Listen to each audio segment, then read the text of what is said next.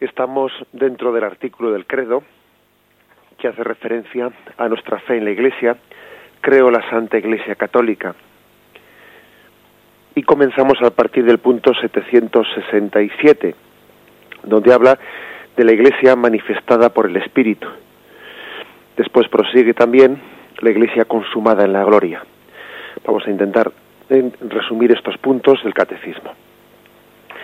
El primero de ellos, 767, la Iglesia manifestada por el Espíritu, dice así. Cuando el Hijo terminó la obra que el Padre le encargó realizar en la tierra, fue enviado el Espíritu Santo el día de Pentecostés para que santificara continuamente a la Iglesia. Es entonces cuando la Iglesia se manifestó públicamente ante la multitud. Se inició la difusión del Evangelio entre los pueblos mediante la predicación. Como ella es convocatoria de salvación para todos los hombres, la Iglesia es por su misma naturaleza misionera enviada por Cristo a todas las naciones para hacer de ellas discípulos suyos.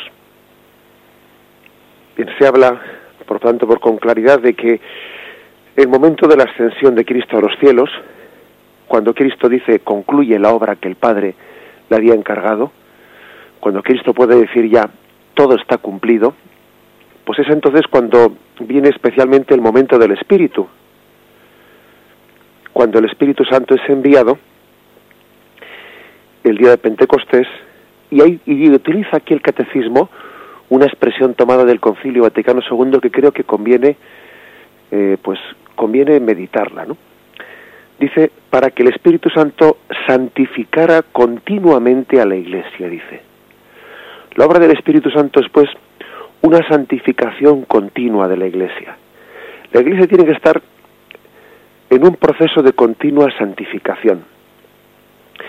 Quizás nosotros podemos tener el, el riesgo, el peligro, la equivocación de pensar de que la Iglesia ya es santa en su origen, porque Jesús la fundó, y como es santa en su origen, pues bueno, pues ya con eso, como si fuese la santidad un acto puntual.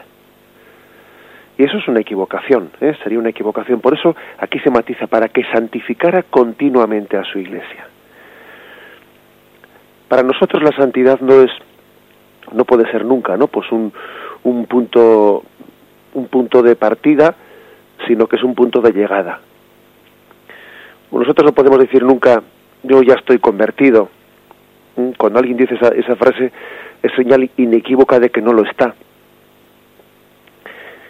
Nosotros siempre estamos en proceso de conversión. La Iglesia siempre está en proceso de conversión, siempre está en proceso de reforma, siempre reformándose, siempre santificándose. Por eso eh, subraya aquí, santificará continuamente a la Iglesia. Hay un proceso interior de santificación que no va a terminar nunca. O sea, Nunca.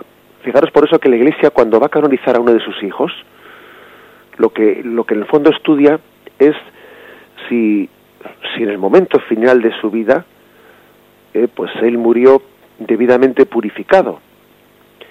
Si, no si tuvo pecados en su vida, es decir, un santo pudo tener pecados en su vida. La Iglesia puede tener también pecados, ¿cómo no va a tenerlos, no? Pues en su vida. Pero al final la santidad se mide por, por el proceso increscendo hasta el momento último en la vida. Eh, seremos juzgados por el estado de nuestra alma en el momento final de la vida. Aquí no vale vivir de las rentas, no, no vale vivir de las rentas. Hay un refrán que dice, para, para explicar esto, vales tanto como tu última obra. Vales tanto como tu última obra quiere decir que no vale que hayas hecho antes obras muy buenas, no vale que en el pasado, ¿eh? pues tú tuvieses momentos gloriosos, no vale eso, porque eso ya pasó. A Dios lo que le importará es tu presente. Eh, esto de vales tanto como tu última obra lo entendió muy bien el buen ladrón que murió junto a Jesús, porque su última obra de conversión es la que le dio a toda su vida pues un tono distinto, ¿no? vales tanto como tu última obra. Ante Dios no somos el promedio de nuestra vida. Dios no nos va a juzgar, o sea, no va a ver el estado de nuestra alma como diciendo, bueno, vamos a hacer un promedio entre, entre cómo fue su vida de pequeño, de joven, de adulto, de anciano. No, no. Para Dios valemos tanto como el momento presente, como el momento presente. Esto en el fondo es, eh, no sé, pues valorar, ¿no? Valorar la, la importancia del crecimiento. Valorar tanto la importancia del crecimiento. Es ni, más ni menos, a veces yo les he puesto, les he puesto una, un ejemplo a, a los niños en la catequesis, ¿no? Y diciéndoles, bueno, ¿y qué será más importante, tu primera comunión o tu segunda comunión? ¿Y qué será más importante, tu segunda comunión o tu tercera comunión? Pues evidentemente la más importante es la última comunión que has hecho, no aquella que hiciste aquel día. Aquello sirve de poco si en este momento, si en este momento, pues todavía no te ha llevado a tener mayor amor con Jesucristo. Y eso lo podríamos poner ese ejemplo en todo. También a esos mismos niños yo les he puesto el ejemplo. Imagínate tus padres. ¿Qué será más importante? ¿El sí te quiero mucho que se dijeron el día de la boda o el que se tienen que decir esta mañana? ¿De qué sirve que se dijesen hace 15 años que se querían muchos delante de un altar si ahora ese amor pues no se mantiene y no ha crecido? Si ha ido a menos, sirve de poco. Por lo tanto, hay que decir, vales tanto como tu última obra. La, la santidad vale en la medida en que vaya creciendo. Por eso aquí este, este punto del catecismo insiste que el Espíritu Santo tiene la tarea de santificar continuamente a la Iglesia. Aquí no vale el promedio, no vale lo de, lo de antes. Aquí no vale vivir de las rentas. Aquí no vale establecerse, ¿no? Sentirse cómodo. No, sino que tenemos que tener, sentir como, eh, pues yo diría, como una acicante interior, como una llamada constante, continua a la conversión, a la santidad. La Iglesia siempre está en proceso de, santificación. Los que formamos parte de la Iglesia siempre nos tenemos que sentir insatisfechos. Insatisfechos, ¿no? Con, con sed de santidad, con deseo de santidad, con deseo de crecer. Eh, el mejor signo, ¿eh? el mejor signo de, de, ir en el buen camino, ir por el buen camino, ir según la voluntad de Dios, pues posible, posiblemente sea este, sea sencillamente el, la insatisfacción, el, el, deseo de santidad, ese es el mejor signo. Y añade, y añade un punto más, ¿no? Aquí habla de que la iglesia es la convocatoria, la iglesia es convocatoria de salvación para todos los hombres. Convocatoria. Hoy en día, pues quizás eh, cuando se habla de que de estos términos de que la Dios le dio a la Iglesia la la misión, la tarea de ir por todas las naciones para hacer discípulos. Aquí pone el texto de Mateo 28, 19, 20. ¿eh? Id pues y haced discípulos a todas las gentes, bautizándolos en el nombre del Padre y del Hijo y del Espíritu Santo, y enseñándoles a guardar todo lo que yo os he mandado. Y aquí que yo estoy con vosotros todos los días hasta el fin del mundo. Bueno, yo, yo haría un comentario. La Iglesia dice que es convocatoria de salvación. Tiene en su, propia, en su propio ser la misión de ir y hacer discípulos.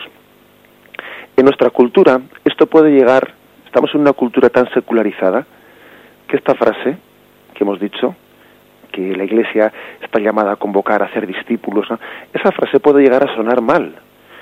Algunos pueden interpretar esa frase desde una mentalidad secularizada, de que eso parece que es una llamada al proselitismo, ¿no? Y la palabra proselitismo, pues, eh, bueno, pues se presenta así antipáticamente como que es ir a dar la lata a la gente, ir a, ir a captar adeptos, ¿no? O sea, con esa especie de término peyorativo, ir a captar adeptos, algo así. Y claro, evidentemente eso, pues esa forma antipática o, o no sé, o ridiculizada de entender este mandato de Jesús es no comprender lo que es el celo apostólico. Porque cuando alguien tiene un tesoro en su corazón, pues siente la necesidad imperiosa de comunicarlo. Y cuando alguien ama a otra persona, siente la necesidad imperiosa de, desearle lo mejor a la persona amada. Y quien está lleno de, del Espíritu Santo, la iglesia que está habitada por el Espíritu Santo, siente la necesidad imperiosa de, comunicar ese espíritu, de comunicar el amor de Jesús, la noticia de Jesús a todo el mundo. Así pues, lo que este mundo entiende por proselitismo, lo que este mundo entiende pues por eh, mira con recelo, que es eso de bueno, pues de ir hacer apostolado, lo mira con recelo, porque parece que estás molestando, estás estás mm, sacando fuera de ti, fuera de tu conciencia, ¿no? Pues unas ideas religiosas que parece que este mundo secularizado te admite que las tengas dentro de ti, pero no que las exteriorices, ¿eh? porque este mundo entiende como el dogma supremo el de la tolerancia, ¿eh? te tolero, que tú pienses lo que tengas que tolerar, pero vamos, no, no pretendas, ¿eh? eh como se dice popularmente, comer el coco, ¿eh? comer el coco a nadie. Este mundo confunde celo apostólico con proselitismo. Este mundo confunde hacer discípulos con captar adeptos, ¿eh? así dicho, dicho de una manera peyorativa, como a veces se utiliza ese, término. ¿Por qué? Porque cuando este mundo vive en base a una tolerancia, que es casi, pues, mm, cada uno que piense lo que quiera y en el fondo sálvese quien pueda, ¿no? Esa tolerancia, como valor supremo, en el fondo es una indiferencia, uno siente indiferencia ante lo que el otro piense. Bueno, me es igual. La tolerancia, tal y como estamos aquí viviéndola, es signo de indiferencia. Con tal de que no me molestes, tú piensa lo que quieras, pero a mí no me molestes, no me digas nada. Nosotros, sin embargo, no queremos únicamente una tolerancia, queremos en el amor al prójimo. Y del amor viene el deseo del apostolado. Del amor se deriva el celo apostólico. Por eso, no nos dejemos engañar por las palabras, que cuando aquí se habla de tolerancia, en el fondo es indiferencia lo que se está allí eh, un poco dando, se está escondiendo detrás de esa palabra, es indiferencia. Y cuando nosotros hablamos de, de apostolado, cuando nosotros hablamos de sentido misionero, de ir y hacer discípulos, ¿no? Pues estamos hablando de, amor estamos hablando de, de desear lo mejor eh, a, la, a nuestros hermanos amados. La Iglesia pues dice que es convocatoria de salvación. Convocatoria de salvación. Permitidme un texto, que es un texto muy, muy hermoso, que lo tenéis en San Juan capítulo 21, en donde tienen ahí, se describen las apariciones de Cristo resucitado y para ver cuál es un poco cuál es el ser de la Iglesia, aquí está un poco describiendo que la Iglesia tiene esa vocación de ser convocatoria, de ir y hacer discípulos, para ver con una imagen mística, ¿no? ¿Cuál es el ser de la Iglesia? Aquí hay una imagen bonita, hermosa, que es la de Simón, Simón Pedro, que después de que se han encontrado con Cristo allí en la orilla, él les dice, traed algunos de los peces que habéis pescado. Estamos en Juan 21, versículo 10. Subió Simón Pedro y sacó la red a tierra, llena de grandes peces, 153, y aun siendo tantos, no se rompió la red. Jesús le dice, venid y comed. En esta imagen, esta imagen de esa red que es arrastrada a tierra, por Simón Pedro, porque Jesús le dice, saca esa red, saca lo que has pescado. Y Simón Pedro tira de esa red, ¿no? Y el evangelista San Juan se sorprende que aun siendo, fijaros que contó los peces, ¿eh? aun siendo 153 peces grandes, no se rompió la red y le, le, le, sorprende a él, ¿no? Ese hecho. Eh, siendo San Juan quien es, siendo pues el evangelista místico, ¿no? El, pues no, no está hablando únicamente de, del hecho puntual, está viendo en ello una imagen, está viendo en ello una metáfora, está viendo en ello la metáfora de la iglesia, que es capaz, la, la iglesia es como las redes de Pedro, que es capaz de hacer una pesca milagrosa sin que esas redes se rompan sorprendentemente, porque se da cuenta de que esa gran convocatoria de hijos, ese gran apostolado, ese ir a hacer discípulos, ese ser capaz de, de obtener esa pesca milagrosa es un don del Espíritu Santo. Lo lógico sería que con las fuerzas de Pedro, que con las fuerzas humanas de la Iglesia, esa red se rompiese. Es un milagro, pues, del Espíritu Santo la extensión de la Iglesia en los cinco continentes. Es un milagro, es, es un milagro del Espíritu Santo, pues que ahora mismo seamos mil millones de católicos. Esa gran pesca milagrosa, esos mil millones de católicos, sin que esa red no se haya roto, pues dice uno, esto es una obra del Espíritu Santo, porque el mismo Juan se sorprende de que salga tanta pesca, ¿no? Dice, pero bueno, ¿de dónde ha salido eso? Porque nosotros conocemos nuestras capacidades, ¿no? Pero ha sido Jesús, ha sido la fuerza del Espíritu de Jesús la que le ha dado a la Iglesia esa capacidad de convocatoria. Por eso no dice aquí, como ella es convocatoria de salvación para todos los hombres, la Iglesia es enviada por Cristo para hacer discípulos suyos. Bien, vamos a mm, hacer una breve una breve pausa después de haber comentado pues este primer punto, el punto 767. El Espíritu Santo pues santifica continuamente a la Iglesia. Estamos en tarea continua ¿eh? de, santificación. No podemos vivir de la renta, sino que la Iglesia es, siempre está en proceso de conversión y al mismo tiempo la Iglesia ha recibido de Jesús esa vocación de ser convocatoria, de ser mm, continuamente enviada para hacer discípulos en nombre de Jesús. Lo meditamos un momento.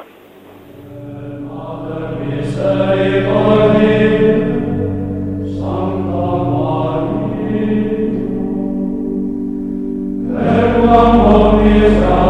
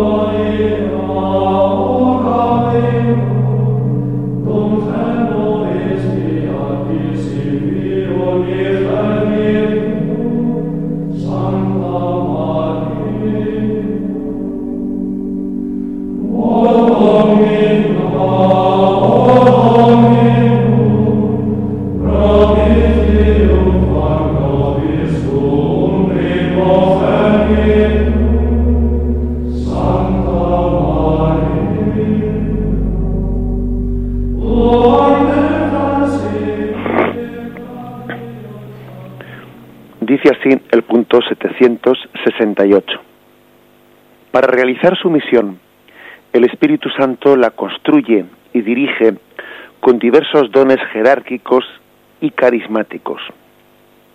La Iglesia, enriquecida con los dones de su fundador y guardando fielmente sus mandamientos del amor, la humildad y la renuncia, recibe la misión de anunciar y establecer en todos los pueblos el reino de, de Cristo y de Dios. Ella constituye el germen y el comienzo de este reino en la tierra. Bueno, yendo por partes en este punto.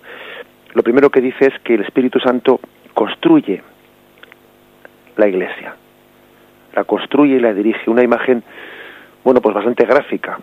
Es tanto como decir que el Espíritu Santo es arquitecto, que es ingeniero, que es constructor y tenemos que ver una de las funciones del Espíritu Santo esta. ¿eh? El Espíritu Santo constructor, arquitecto, Él va edificando la iglesia, la va diseñando. Y la diseña, la construye, pues dice, con diversos dones, jerárquicos y carismáticos, haciendo un equilibrio entre las dos cosas dentro de la iglesia, ¿no? Un equilibrio perfecto de carismas. Y fijaros bien que hemos pasado Aquí como vamos con la ley del péndulo, ¿no? Es muy muy frecuente que, que pequemos de, la ley del péndulo, que es de un, de, un, de un extremo al otro. Y digo que en esa ley del péndulo pues hemos podido pasar de, un momento histórico anterior, ¿no?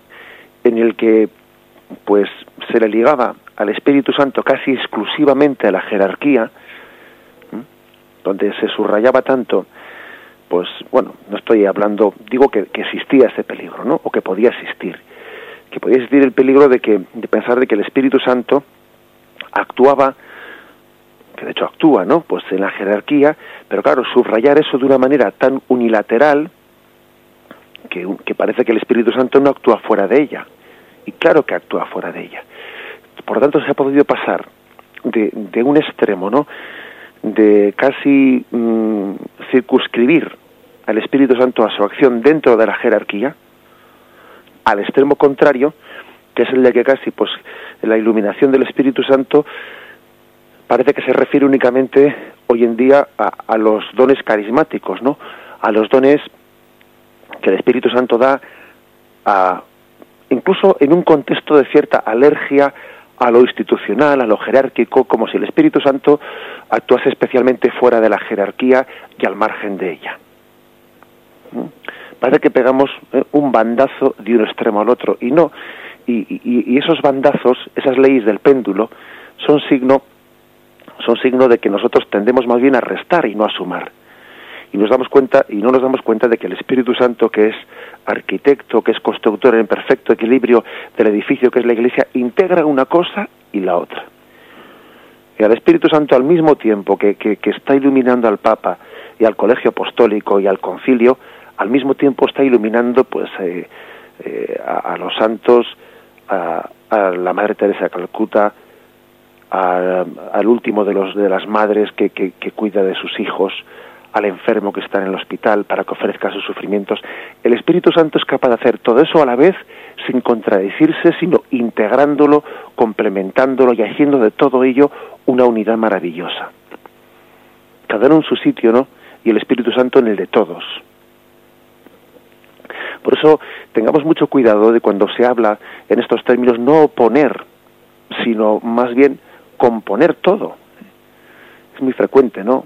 Eh, pues que cuando se hacen explicaciones así de, del ser de la Iglesia, hacerlo con, con términos un poco provocativos y oponiendo. El Espíritu Santo no está tanto en la jerarquía, sino que está en los pobres que creen. No, pero ¿por qué para afirmar una cosa tienes que negar la contraria? No niegues una cosa para afirmar la otra. Afirma una cosa afirmando también la otra. Por eso insistamos en esto. Hay, el Espíritu Santo da a la Iglesia, la construye con dones jerárquicos y con dones carismáticos. Y una cosa no quita la otra. Acordaros como ya en algún, en algún programa anterior, pues tuvimos ocasión de hablar de que la Iglesia tiene como dos perfiles, ¿no? Dos perfiles, se dice, el perfil petrino y el perfil mariano. El perfil petrino pues hace referencia al, al perfil ministerial de la Iglesia, el perfil jerárquico. Bueno, pues Dios dio al colegio apostólico unos dones, unos dones jerárquicos, ¿no? Y el Espíritu Santo ilumina a través de, de esa misión jerárquica, ilumina pues para regir la Iglesia, para gobernarla, para iluminar también la fe, para enseñarla, para preservarla del error, para interpretar la Sagrada Escritura. Pero también hay un perfil mariano, y ese perfil mariano que está prefigurado pues especialmente por la por la Virgen María, ¿no? Pero también por todos aquellos que han recibido ese don ese don del servicio y la entrega, pues bueno, pues especialmente se se traduce no tanto en esa eh, pues en esa encomienda de gobierno jerárquica, ¿no? sino pues en, un montón de funciones de servicio y de entrega y de entrega servicial en el amor que al final pues es lo que lo que hace que el amor sea práctico, no y se traduzca en obras, en obras de amor. Entonces, el perfil petrino y el perfil mariano son dos perfiles que se complementan perfectamente. Dicho esto, eh, dicho esto, pues mm, pasamos a, eh, a, la siguiente frase. Eh. Después de haber dicho que el Espíritu Santo es el constructor que construye la Iglesia y la construye con dones jerárquicos y a, su vez también con dones carismáticos. Después de eso añade un punto más diciendo que la Iglesia está enriquecida, o sea que el Espíritu Santo hace una función muy importante, que es guardar en la Iglesia los dones de su fundador. Porque, ojo, es muy fácil que los dones de un fundador se pierdan con el paso de los años. Todos sabemos que una institución, cuando está muy cerca, muy cerca del que la fundó, guarda su espíritu. Pero con el paso de los años, con el paso de los años, aquello que dejó el fundador, pues fácilmente se queda en el olvido.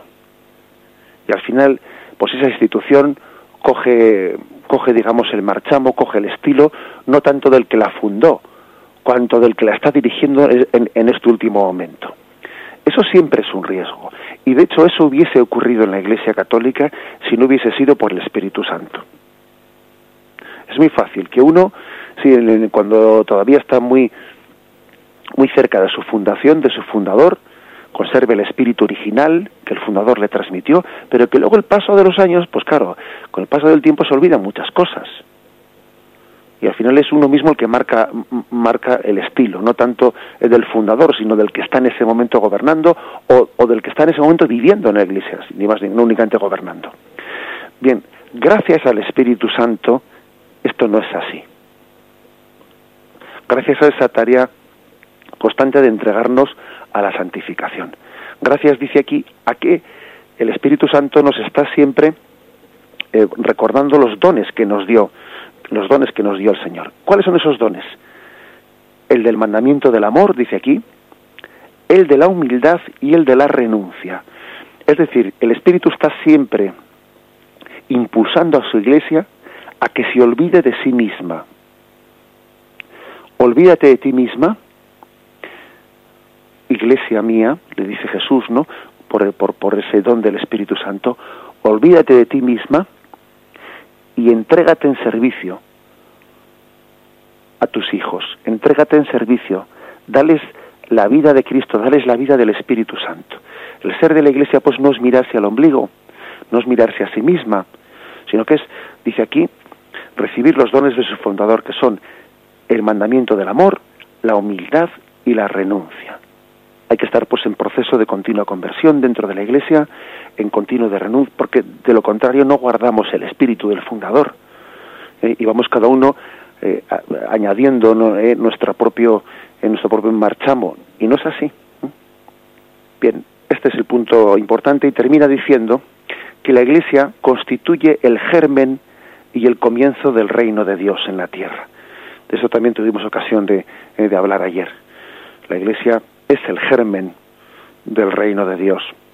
En la iglesia está presente ese reino de Dios, aunque el reino de Dios todavía es, más amplio que la iglesia, porque afortunadamente Dios es capaz de, llegar pues a, personas que todavía eh, pues no están dentro de, eh, de, del cuerpo de la iglesia, no están inscritos en la iglesia, pero sin embargo el reino de Dios llega por otros caminos, a través de otros conductos puede llegar a esas personas. Pero sí es cierto que el reino de Dios está en germen en la iglesia y que la iglesia tiene como tarea la de construir el reino de Dios en la tierra. Nos quedamos pues con esta, eh, en este punto, pues por resumir y quedarnos con lo fundamental, el Espíritu Santo es arquitecto, es constructor, es el ingeniero, que va construyendo esta iglesia con dones jerárquicos, con dones carismáticos, que cuida de que el espíritu de su fundador no se pierda, cuida, santifica, santifica para que no seamos nosotros los que, los que deformemos el espíritu de Jesucristo, sino que estemos siempre en proceso de conversión.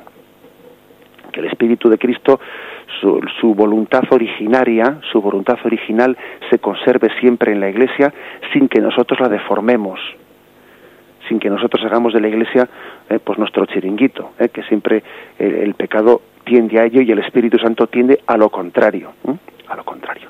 Lo meditamos brevemente antes de pasar al último punto.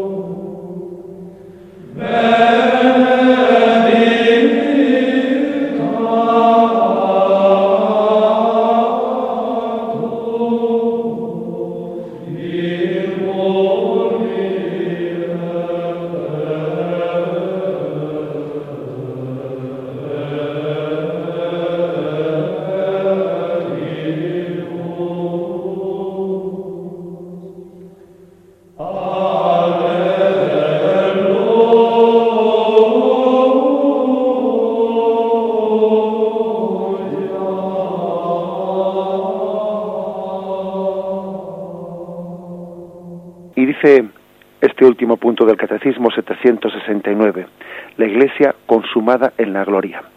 La Iglesia solo llegará a su perfección en la gloria del cielo, cuando Cristo vuelva glorioso. Hasta ese día la Iglesia avanza en su peregrinación a través de persecuciones del mundo y de los consuelos de Dios. Aquí abajo ella se sabe en, el, en exilio, lejos del Señor, y aspira al advenimiento pleno del reino, y espera y desea con todas sus fuerzas reunirse con su Rey en la gloria. La consumación de la Iglesia en la gloria y a través de ella la del mundo no sucederá sin grandes pruebas. Solamente entonces los justos de Adán, los justos desde Adán, desde el justo Abel hasta el último de los elegidos, se reunirán con el Padre en la Iglesia universal. Llama la atención ¿eh? el hecho de que diga aquí que la Iglesia espera y desea con todas sus fuerzas reunirse con su Rey en la gloria, porque solamente llegará allí a la perfección. Bueno, esto la verdad es que que esto se diga de la Iglesia es una gran lección para nosotros, porque también en el fondo nosotros somos Iglesia. Y creo que todos nosotros tenemos, debemos de tener, ¿no? Pero yo creo que tenemos, no únicamente debemos de tener, tenemos la insatisfacción, la satisfacción de saber que en esta vida no encontramos la plenitud que buscamos, no encontramos el deseo de santidad, ¿no? el deseo de, bondad y de amor pleno que uno que uno busca pues eh, esta vida se le queda pequeña se le queda corta ¿eh? se da cuenta de que aquí ese deseo que tenemos que el Espíritu Santo ha puesto en nosotros de santidad plena y de pleno amor pues y de plena felicidad nos sentimos insatisfechos no bueno pues esa esa insatisfacción solamente podrá ser plenamente cumplida en el cielo por eso en esa insatisfacción debe de estar, está escondida detrás de ella el hambre del cielo. Cuando uno siente insatisfacción, en vez de amargarse, en vez de amargarse, lo que tiene que pensar es que detrás de esa insatisfacción está escondido el hambre del cielo, el hambre de Dios, que solamente Él va a poder saciar, que solamente la contemplación, pues con el Cristo glorioso, con el Rey glorioso, como dice aquí, ¿no? nos va a poder llegar a saciar plenamente. Acordaros de aquel pasaje del Evangelio, eh, cuando mm, María Magdalena llora eh, eh, junto, a la, junto al sepulcro de Jesucristo. Todavía ella no sabe que Jesús ha resucitado, ¿no? Dicen, ¿por qué lloras? Le dice el hortelano, porque se han llevado a mi Señor y no sé dónde lo han puesto. En esta vida lloramos, en esta vida el verdadero sufrimiento está en no poseer plenamente a nuestro Señor. Él está aquí con nosotros, pero como no podemos verle, como no podemos gozar plenamente de Él, lloramos y sufrimos. Dios aquí está con nosotros, claro, pero está aquí en su iglesia, mora en ella, pero también sufrimos pues porque no le podemos poseer plenamente y no podemos gozar de él plenamente, porque, bueno, por, por la limitación que supone nuestra condición carnal y nuestro pecado. Por eso yo creo que lo primero que hay que decir en este punto es la importancia de que tengamos hambre y sed del cielo. ¿Mm? Es más, yo creo que para que entendamos bien lo que es la iglesia, tenemos que pensar no solo en la iglesia mm, peregrinante aquí de la tierra, sino que hay que pensar en la iglesia celestial y en la iglesia purgante. Para que tengamos una, una imagen equilibrada de la iglesia, cuando nos hablen de la iglesia no tenemos que limitarnos a la iglesia aquí de la tierra. No, tenemos que pensar también en la Jerusalén celestial, en el coro de los santos que alaban a Dios, o en la iglesia purgante que se está purificando para llegar a ver el rostro de Dios. De lo contrario, no tendremos una imagen equilibrada. Estamos como viendo una parte de la iglesia, pero esa parte es incompleta. Lo mejor de la iglesia es lo otro. Luego no te quedes con la imagen más corta de la iglesia. Amplía tu horizonte y date cuenta que la, que la imagen plena de la iglesia es también la iglesia de la Jerusalén celestial, la iglesia consumada en la gloria. Y bueno, y añade una cosa más a este punto del catecismo, que mientras que llegamos ahí nos toca, bueno, pues que nos toca sufrir, dice aquí, que habrá pruebas grandes, habrá pruebas importantes de purificación que nos harán sufrir a la iglesia y a los miembros que la formamos. Se cita un texto, el texto 2 Corintios capítulo 5, versículo 6, dice, Así pues, siempre llenos de buen ánimo, sabiendo que mientras que habitamos en el cuerpo, vivimos lejos del Señor. Como diciendo, bueno, mientras que estemos un poco sujetos a nuestra condición carnal en esta vida, mientras que, eh, bueno, pues no se consume en la gloria nuestro encuentro con Dios, pues vivimos una insatisfacción y además, como dice aquí el catecismo, que esa consumación no sucederá sin grandes pruebas. Y esas grandes pruebas la Iglesia las ha experimentado toda su vida, toda su historia.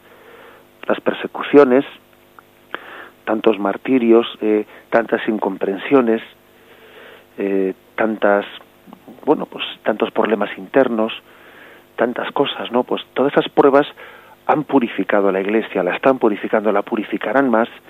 El Señor permite que su Iglesia sea perseguida, pues porque Él, Él sabe así que de esa forma la purifica en esa bueno, pues podemos decir, en esa providencia de Dios, cuando Dios quiere que su iglesia sea más auténtica, sea más conforme al Espíritu Santo, pues bueno, pues permite algunas persecuciones y así nos purificamos más. Nos purificamos más y, pues el Señor sabe hacer las cosas, ¿no? Pero dice incluso una frase que estamos, dice que la iglesia vive en el exilio.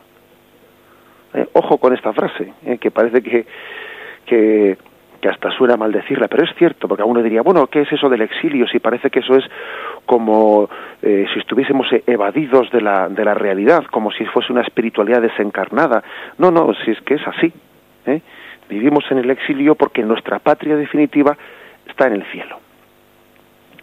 Eh, pues esa, esa expresión de que la Iglesia está en el exilio, lejos del Señor y que aspira a la gloria, al advenimiento de la gloria, recuerda recuerda, me imagino que algunos os habéis acordado de ello, recuerda esa carta a Diogneto, esa carta en la que se describe cómo son los primeros cristianos, no cómo es la iglesia, la iglesia primitiva cristiana, donde dice, dice de los cristianos que habitan sus propias patrias, pero como forasteros,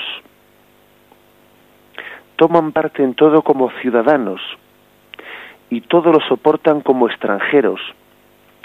Toda tierra extraña es para ellos patria y toda patria tierra extraña. Fijaros que se dice ¿no? en esta carta de, de, la, de la primitiva iglesia, como diciendo, bueno, pues por una parte en todos los sitios se sienten en casa. Ese es igual un sitio que el otro. ¿eh? Sin estar atados a apegos apegos de, lugares, ¿no? apegos de, de amores a esta pues a estas patrias de la tierra que, en el fondo esos son son apegos que nos que nos pueden llegar a, a, hacernos olvidar de que nuestra patria definitiva es la Jerusalén celestial para nosotros cualquier patria es es nuestra casa y también cualquier patria en esta vida nos sentimos en casa y como extraños las dos cosas Dice aquí, toda tierra extraña es para ellos su patria, y toda patria es tierra extraña para ellos. Porque tenemos una doble ciudadanía. ¿eh? En la Iglesia mantenemos una doble ciudadanía, un doble pasaporte. La ciudadanía terrena y la ciudadanía del cielo. Y es bueno, es bueno que cada uno de nosotros, pues dentro de su sensibilidad, haga su pequeño examen de conciencia y diga, dentro de ese doble pasaporte que tengo yo, ¿cuál es el que tengo más olvidado? El pasaporte de la ciudadanía terrena o el pasaporte de la Jerusalén celestial, porque bueno, alguno quizás pues haya que decirle que tiene que implicarse más en la construcción del reino en esta tierra, alguno hay que decirle que tiene que implicarse más pues en sus deberes sociales, etcétera, pero posiblemente también a muchísimos hay que decirles, oye, ese otro pasaporte que lo tienes allí en algún cajón, desempólvalo, porque te recuerdo que tú tienes también un pasaporte de la Jerusalén celestial y no solo, no solo de la Jerusalén de la tierra. Tenemos un doble pasaporte, cada uno tiene que ver cuál de los dos lo tiene más olvidado, cuál de los dos está más empolvado, ¿no? En su cajón. Pero podríamos llegar eh, a insistir, ¿eh? terminar insistiendo, mejor dicho, pues que la Iglesia vive con conciencia de estar en el exilio y que su y que su consumación se dará únicamente pues en el encuentro con el, con el con Cristo glorioso en la Jerusalén celestial, donde la Iglesia contempla cuál es su verdadero ser, donde la Iglesia ya se purifica plenamente. ¿eh? Incluso permitiendo como, eh, como conclusión de este punto, ¿no? que es el último que hoy comentamos, pues terminar insistiendo en eso que hemos dicho. Si queremos tener una verdadera, una verdadera imagen de la Iglesia, cuando se nos hable de la Iglesia, pensemos también en la, en la Iglesia celeste. Pensemos en la, en la Iglesia gloriosa. Pensemos también en la Iglesia purgante, en la Iglesia que está purificándose camino del cielo, por la cual rezamos. También las almas de purgatorio que interceden por nosotros. Pensemos en todo eso. De lo contrario, nos vamos a quedar con una imagen verdaderamente parcial eh, y todo lo que es parcial pues acaba siendo pues pues falso ¿eh? Cuando uno le habla de la iglesia y únicamente pues piensa en su párroco piensa en el sacristán piensa en lo que en la tele han dicho y no sé qué pues claro se queda con una imagen que es una imagen verdaderamente pues limitadísima ¿eh? del misterio de la iglesia que es mucho más profundo. Bien concluimos de esta forma el comentario de estos tres puntos. La iglesia manifestada por el Espíritu Santo y la iglesia consumada en la gloria Vamos a dar paso ahora a la intervención de los oyentes para poder formular sus preguntas, sus consultas, para hacer también sus aportaciones. Eh, podéis llamar al teléfono 917 107 700. 917 107 700.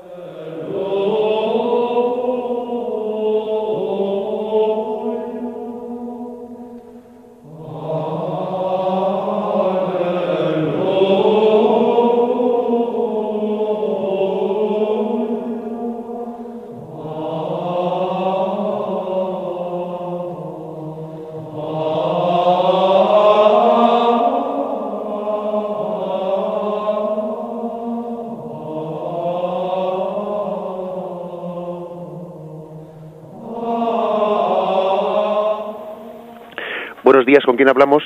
Sí, eh, buenos días. Buenos, buenos días, me llamo Enrique, me llamo desde León. Bueno, Enrique. Eh, vamos a ver, quería preguntarle una duda al respecto que, que bien me aclarase. He leído en diversos libros de espiritualidad pues que todos nuestros pecados puede, son perdonados por, por nuestro Señor, pero que hay una ofensa que es la más grave de todas y que mm, creo entender que sea imperdonable, que es el pecado contra el Espíritu Santo o la blasfemia contra el Espíritu Santo.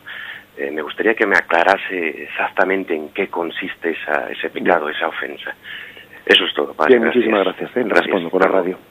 Bien, ciertamente esa es, es un, una frase de Jesús, eh, es una palabra de Jesús en el Evangelio, no recuerdo ahora mismo la cita, pero lo dice expresamente, todos los pecados serán perdonados menos el pecado contra el Espíritu Santo. Bueno, yo creo que la interpretación más común de los escrituristas es, es interpretar que como el Espíritu Santo es el que da la gracia de la conversión, el Espíritu, es el Espíritu Santo el que quiere ablandar nuestros corazones para que podamos convertirnos y arrepentirnos de nuestros pecados, pues el pecado contra el Espíritu Santo precisamente consiste en endurecerse ante la gracia de la conversión. El pecado del Espíritu Santo consiste en no abrirse a la gracia, en cerrarse a la gracia. Y, y así se entiende que se dice que es un pecado que no podrá ser perdonado, porque precisamente consiste en no querer aceptar el perdón. La propia esencia de ese pecado es endurecerse en el pecado. Así pues no es que sea una especie de no querer ser perdonado por Jesús, o sea, como si Jesús dijese, bueno, esto no os lo pienso perdonar, no, no, sino que precisamente el pecado contra el Espíritu Santo consiste en no recibir el perdón de Dios, porque uno no puede ser perdonado contra su voluntad. ¿eh? Uno no puede ser perdonado si, si precisamente él no, no ama, no se abre, no se abre al, amor de la misericordia que conlleva el perdón. ¿eh? Creo que es la interpretación eh, de, de, muchos autores y a mí me parece personalmente pues la más, la más equilibrada. Adelante, damos paso al siguiente oyente. Buenos días. Hola, buenos días. Buenos días. ¿Sí, ¿con, quién hablamos? Mire, yo llamo desde Valladolid, soy Vidal. Sí, adelante. Tengo primeramente que decirle, padre, que hoy nos, nos ha enviado usted una verdadera salva de mensajes estimulantes. Eso de que la iglesia es convocatoria de salvación para todos los hombres. Claro que sí. Y es cuando a uno le toca la fibra sensible. ¿Eh? Es, este principio es de lo más estimulante porque realmente lo último es más importante que lo primero, ¿no? Hay algo que, la ilusión, yo creo que es lo que nos tiene que mover, ¿no? No el decir, tengo la obligación, no, no, tengo que hacer esto porque es algo maravilloso llevar a cabo esto.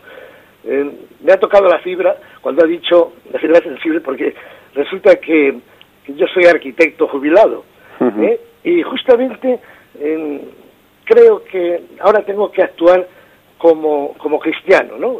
Seguir en activo como cristiano.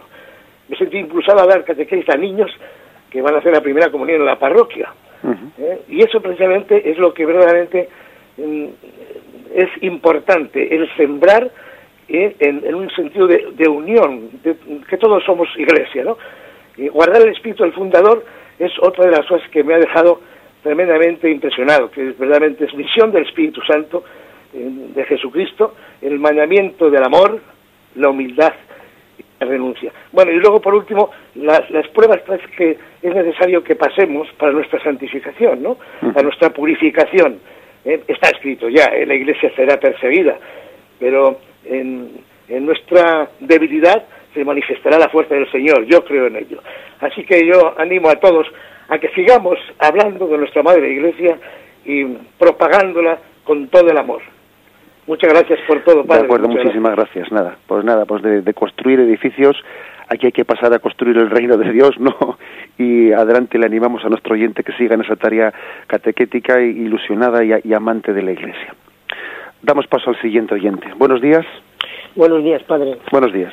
Soy Pedro María, llamo desde Palencia. Adelante. Mire, mm, sobre lo que comentaba de que no es un simple proselitismo lo que la Iglesia mm, debe hacer, pues pienso que la raíz es que Jesús le, le inculca, le manda, le ordena a la Iglesia de que divulgue precisamente porque Jesús ama a todo el mundo y quiere que todo el mundo reciba ese bien que, que la Iglesia ha recibido de él. Eso es lo que ese, ese amor de Jesús, ese que, que nace del amor de Jesús, de que se divulgue el bien. Nada más. De acuerdo, muy bien.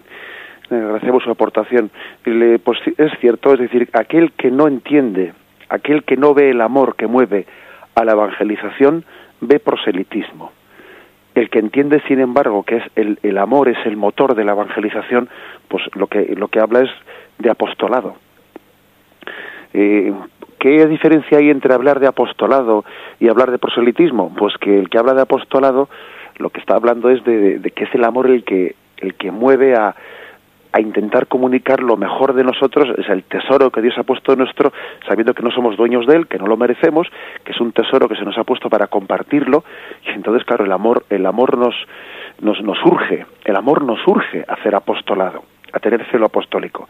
El que no entiende eso, pues dice, está comiéndole el coco, eso es un proselitismo, eso es ir a captar adeptos, etcétera, etcétera. Bueno, pues es que, claro, el que no comprende ese principio de que nos urge el amor de Cristo y, hemos recibido un tesoro pues para compartirlo, pues bueno, hace interpretaciones rocambolescas, ¿no? Pero bueno, pero, es así.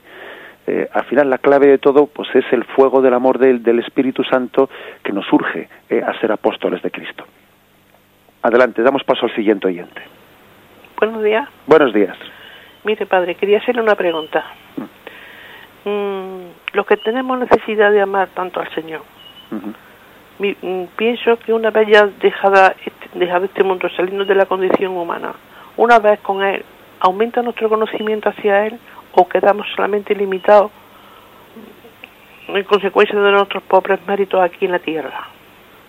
Ya, se refiere en la otra vida, ¿no? Sí, que si aumenta el conocimiento hacia, hacia Él para amarle más. No es que busquemos el cielo, como decía no me mueve mi Dios para quererte si lo que me tienes prometido, no. Amarle incluso con su mismo corazón. Es mucho pedir. ¿Lo tendremos eso? Ya. De acuerdo, bueno, le respondo brevemente por la radio. ¿eh? Sí, sí. Bueno, pues es, eh, es cierto que por una parte la doctrina de la Iglesia dice que, bueno, pues que en el cielo, ¿eh? en el cielo seremos plenamente saciados. ¿eh? En, el, en el cielo nuestro deseo de, de, de conocer y de amar a Dios se verá plenamente satisfecho. Pero es cierto también es cierto que también nuestra doctrina católica añade que, que bueno, pues que esa visión beatífica, e, esa, esa gloria, cada uno también la recibirá de una manera proporcional, proporcional a la sed y al deseo ¿eh? Eh, que, haya ido labrando en esta vida. ¿eh? es decir, pues que tiene el mismo nivel, tendrá el mismo nivel de gloria Santa Teresita de Lisieux, pues que uno de nosotros en el cielo. Pues no. Ahora, ¿nosotros seremos plenamente felices? Sí. ¿Y eso cómo se explica? Hombre, pues que si uno va al cielo con un vaso de agua, se llenará el vaso plenamente. Y si uno va con una jarra, se llenará la jarra plenamente. Y si uno va con un barril de 300 litros, se llenará el barril plenamente. Por lo tanto, todos seremos plenamente felices y no desearemos nada más. Pero cada uno recibirá en la medida de que su amor sea dispuesto para recibir la gracia. O sea que entonces hay que decir que uno en el cielo es plenamente saciado, pero también es verdad eh, que, que esa gracia se le da a cada uno en su recipiente. ¿eh? Y bueno, pues no es el mismo el recipiente del deseo y el amor de Dios, el de Santa Teresita de Lisieux, que el de un servidor. Pues no es que no es el mismo. ¿eh? Ahora, eso sí, cada uno en nuestra medida seremos plenamente saciados eh, pues, pues en, la, en la gloria de Dios por el Señor. ¿eh? Adelante, damos paso al siguiente oyente. Buenos días. Eh, hola, buenos días. Buenos días. Me llamo María del Rosario. Sí. De aquí de Madrid. Mire, padre, bueno, perdone mi... Es que soy... Muchas cosas las desconozco porque he estado muy alejada de la iglesia muchos años y entonces, bueno, pues eh, a veces la ignorancia pues no sabe muchas cosas. Entonces, bueno, mi pregunta es la siguiente. Eh, una persona... O sea, antes de la venida de Cristo, pues eh, no existía el bautismo, ¿no? Entonces, una, una persona que muriera en aquella época, eh, que fuera justa y tal, pues, eh, ¿qué pasa con ella? O sea, eh, ¿habría ido al cielo o...? De acuerdo. Perdone mi ignorancia, no, no, padre. te le respondo, le respondo brevemente por la radio. ¿eh? Gracias, gracias. Adelante. No, y es más, es que incluso eh, hemos tenido ocasión también en el catecismo de hablar brevemente de, bueno, de hablar también ampliamente, mejor dicho, de, ese tema. Y es que uno de los artículos del credo dice que Jesús, después de morir, dice, descendió a los infiernos. Entendido los infiernos no como lugar de condenación, sino es, descendió al lugar de los muertos. Porque mm, todos los muertos antes de la llegada de Jesucristo, eh, pues estaban ellos expectantes, los justos, como dice usted, ¿eh? los justos estaban, bueno, no en el cielo, porque el cielo no es inaugurado hasta la resurrección de Jesucristo. Nadie tiene el mérito de ir al cielo si no es porque Jesucristo ha muerto y resucitado por nosotros. ¿eh? El cielo es inaugurado con la resurrección de Jesucristo. Incluso aunque un aunque alguien en el Antiguo Testamento fuese justo, aunque no hubiese hecho pecados mortales, para entendernos, ¿no? No por eso él tiene derecho de ir al cielo. El cielo no es un, no es un derecho que nadie obtenga porque, porque él sea buenecito, sino que el cielo supera nuestros méritos. ¿eh? Por eso los justos del Antiguo Testamento, pues eh, la Sagrada Escritura describe que estaban como en el Seol, el Seol una especie de sala de espera, ¿no? una, especie de lugar de reposo en el que las almas de los difuntos esperaban el que Cristo inaugurase el cielo y escribiese sus nombres en el libro de la vida. Cristo pues desciende al lugar de los muertos y rescata esas almas introduciéndolas desde su, resurrección pues en el cielo. Bien, y tenemos ya la hora cumplida. Damos gracias al Señor por haber podido tener este comentario del catecismo. Continuaremos Dios mediante a partir del punto 770. Alabado sea Jesucristo.